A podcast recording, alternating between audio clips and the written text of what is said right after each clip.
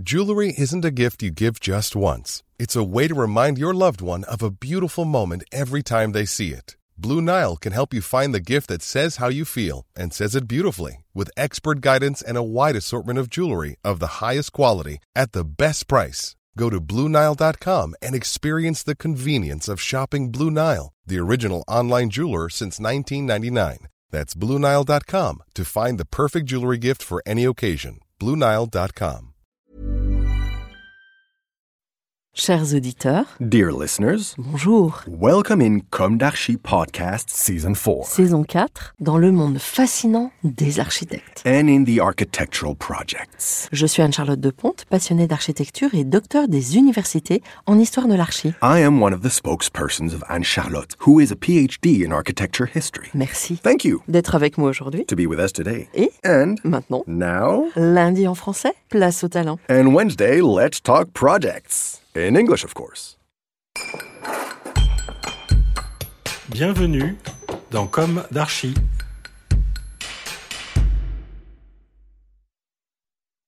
Dear listeners, good morning. This is Esther on behalf of Anne Charlotte. It's good to meet you again in season 4 of Comme d'Archi episode 12 with a new runner-up project of Europan 16 by Clément Bertin, Martin Kermel, Sarah Impera, architects, and Julien Trugla, Giulia Pignocci, landscape architects. The architects are members of the Caracalla Architectural Office based in Paris. The name of their deep regenerating project in the site of Aulnat, France is Cardo. They wrote about their project.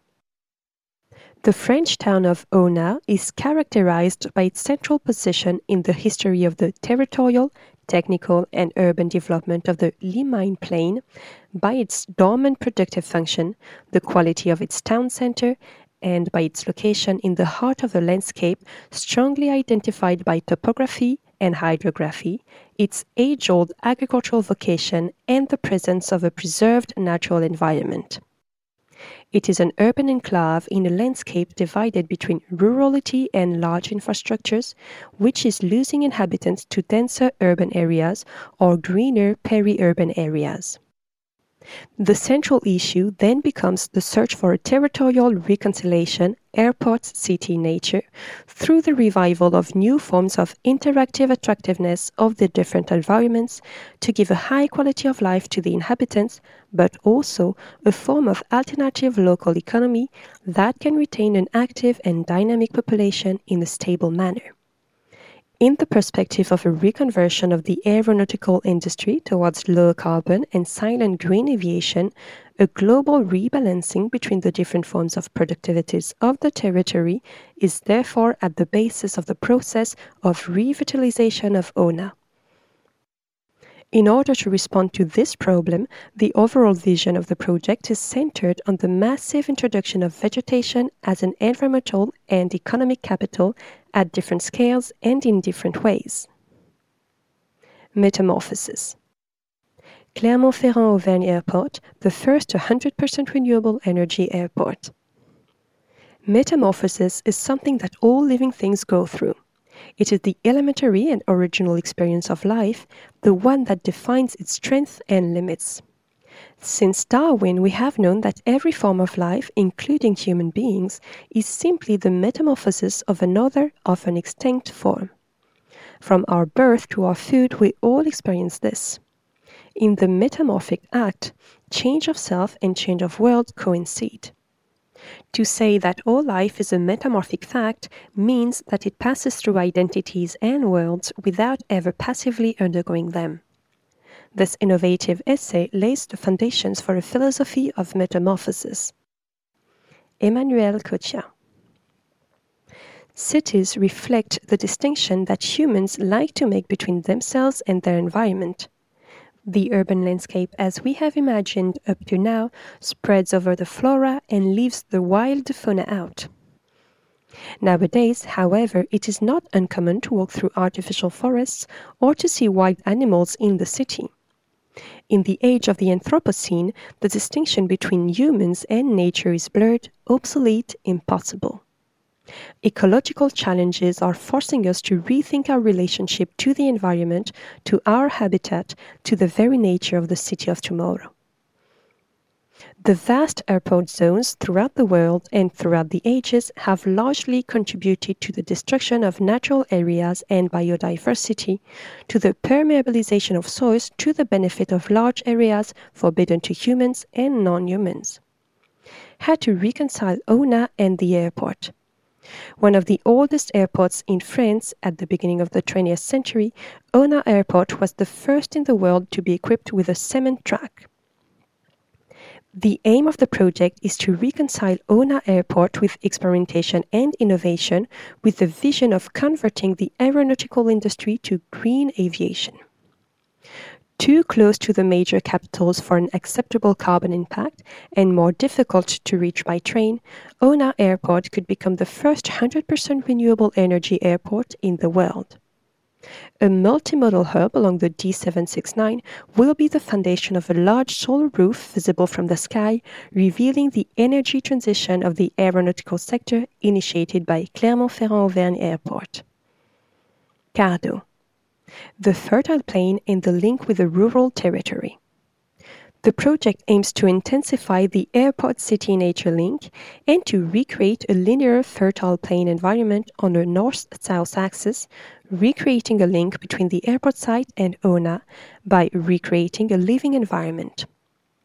By associating a productive meadow and allowing the reintegration of local biodiversity and multifunctional uses, the airport site will be able to become a place of life open to the people of Aulnat and Aulnat to travelers. The productive linear garden of Limagne is a landscape continuum towards seven places, from the airport of Aulnat to the shared gardens of the Chemin des Roncières. It will take root on a new permeable and filtering soil, rediscovered after a fair resizing of the impermeable paths necessary for traffic and after the demolition of the superfluous asphalt surfaces.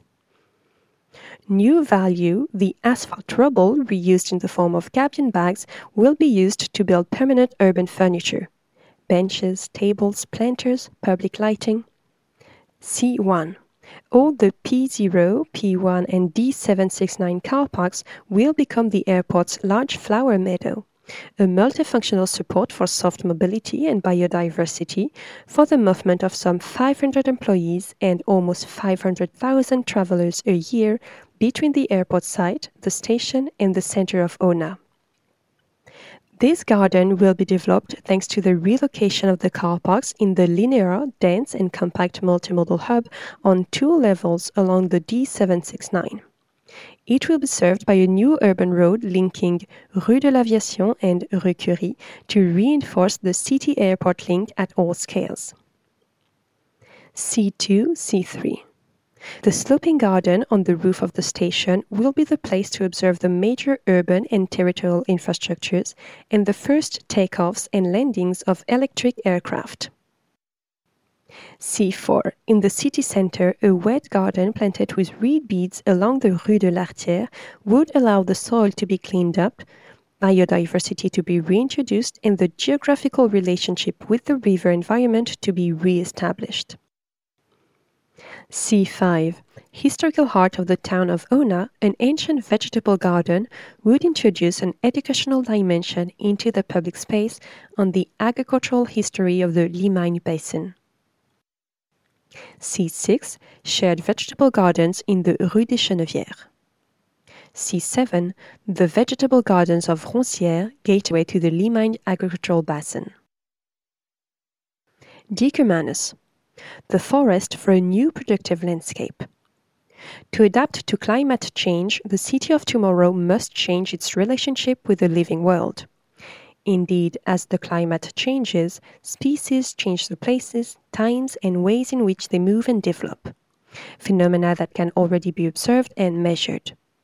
This is the case of certain plant species, for example, which are now migrating towards the poles at a spectacular rate of 400 meters per year, more than 1 meter per day, due to the increase in temperature or the variation in rainfall. This planetary redistribution of species is transforming human societies. on a global scale as well as on the scale of a city, a neighborhood, a street, a flat, and in all areas, e.g., food, health, commerce, culture, etc. How can we invite the mineral city to update its relationship with trees by moving from the notion of wood material to that of allies in the management of the climate crisis? Pioneer Forest. Preserve the underground water resources of the Aulnat area. Linear Forest. Developing the ecological continuity of the Auvergne Volcanoes Regional Park. Nutritional Forest. To meet a growing social demand for a link with nature. The project aims to intensify the city nature link. The establishment of a protective, thick and filtering productive alder forest is planned to reinforce the existing vegetation along the bed of the Artière River, buried on an east-west axis, to re-establish the link with the territory of the Volcan d'Auvergne and Livradois Forez nature parks, and the continuity of the ecological corridor. The productive linear forest of alders is a landscape sequence towards three places. 08, the project aims to reintroduce 10 low-cost housing units in the heart of the city to free up the ground floors of the Le Breuil HLM housing buildings and thus allow for a reorganization and activation of the foot of the buildings. A common forest area will be developed thanks to the relocation of parking spaces and common areas on the ground floor of the buildings. 11. The city center will be marked by the meeting of the productive forestry axis east-west and the fertile axis north-south. 0203, on the site of the Bourdon Sugar Refinery, the new Woodstock campus will be a space of agroforestry, complementing local economies and primary material for certain craft activities, but also of experimentation and teaching. On the site, an educational fab lab is planned where residents can make furniture or objects useful in their daily lives, either on their own or with the help of local experts, as well as a place for managing wood stocks. The production of biomass for heating and of local raw materials for construction or manufacturing would become the support of an ecological transition that could diversify local crafts while reviving ancestral know how typical of the region. Alder wood could be used to make musical instruments, guitars, lutes, violins. Thanks to a hyperactive local production, the ambition of the commune will be to be the virtuoso example of a city that feeds and builds itself in situ with urban and architectural components produced and transformed locally. The chapels, an intermediate living space. The process of sustainable densification. Urban modifications must take into account demographic fluctuations and changes. The increase in the number of elderly people, but also the presence of a young, active, and mobile population that requires adapted living spaces. At the same time, economic changes linked to the possibility of a return to an urban context with innovative forms of protection set in motion a reflection on architectural typology as an instrument for the transformation of lifestyles. Densification is a necessary element for the renovation of the existing. In the same way, today we cannot envisage future urbanization processes without developing the reinforcement and implementation of the notion of functional mix. The project, therefore, proposes the creation of an intermediate living space organized by a network of three mixed use plots located in the middle of a vegetated renaturalization area. The new buildings will be designed in an exemplary low carbon approach that includes the massive use of wood for construction, mixed earth concrete structures, and innovative recycled materials. The chapel's plot. At the crossroads of typologies, the site offers the opportunity to invent a new environment of intermediate habitats and public spaces and the connected centrality the volume in the silo car park. Three compact plots of land preserve the ground to give thickness to the shared space. In the center, a compact silo car park groups together all the regulatory parking spaces. Programmatic mixed space. The introduction of complementary programs allows a variety of uses over time and the meeting of different users in the same place, favoring social exchanges. Workshops on the street side, small flats for young people and the elderly on the garden side, and a kindergarten in the southern plot. Housing. The dwellings envelop the silo car park. On a 5 by 5 structural grid, 10 by 10 intermediate terraced houses made entirely of wood accommodate families. The quality of living spaces. The elementary masses are shaped to open up the views, giving four orientations to all the dwellings and terraces on several levels. Shared gardens.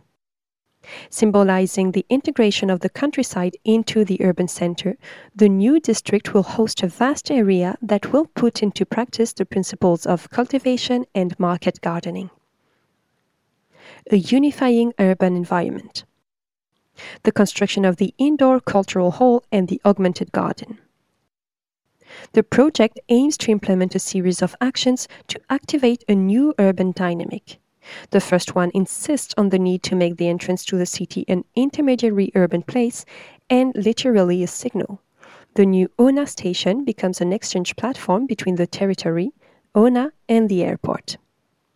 As an interchange of various flows, but also a place shared by multiple activities, the large hall covered by a sloping garden becomes a new hyperactive core of the city entrance, linking the new urban development and the existing to the territory of the large scale. The existing. An extremely fragmented and disordered built fabric oriented towards the railway and residual vacant spaces oriented towards the airport the networks. Reorganization of traffic through the creation of a road in continuity with Rue de l'Aviation and Rue Curie, creating a direct link between Aulnat and the airport. A unifying building. Taking root on the old railway line, the station is a new linear and multifunctional polarity. Station, theater, concert and conference hall, free working space, cafe, archipelago of micropolarities. Three new programs revolve around the new Aulnat station the Community Center, Rehabilitation and Self Construction, Block 2, and the Town Hall, Rehabilitation of the School, Block 3. The feeder axis. From north to south, this axis creates a route that connects several microcenters of Aulnat to the large productive valley of the Limagne the visual axis. A large sloping garden on the roof of the new station and the belvedere on the summit point at 8 meters height. Productive landscape. The development of resilient territories and the creation of connections between the diversity of biotopes is a challenge for the planning of tomorrow's territories. Large infrastructures running through the landscape as potential linear reserves of biodiversity will help to reconcile human activities with nature. Dear listeners, thank you for tuning in. Let's meet again next week for a new d'Archi in English. And until then, take care of yourselves. Goodbye.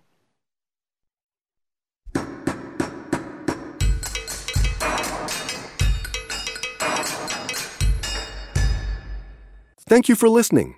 Thanks to Julien Rebours, sound engineer, who is collaborating with us today. Don't forget to tune in to our previews on Instagram at Comme d'Archi Podcast. If you enjoy this podcast, don't hesitate to promote it by giving it five stars and a little comment on Apple Podcast or on your favorite podcast platform.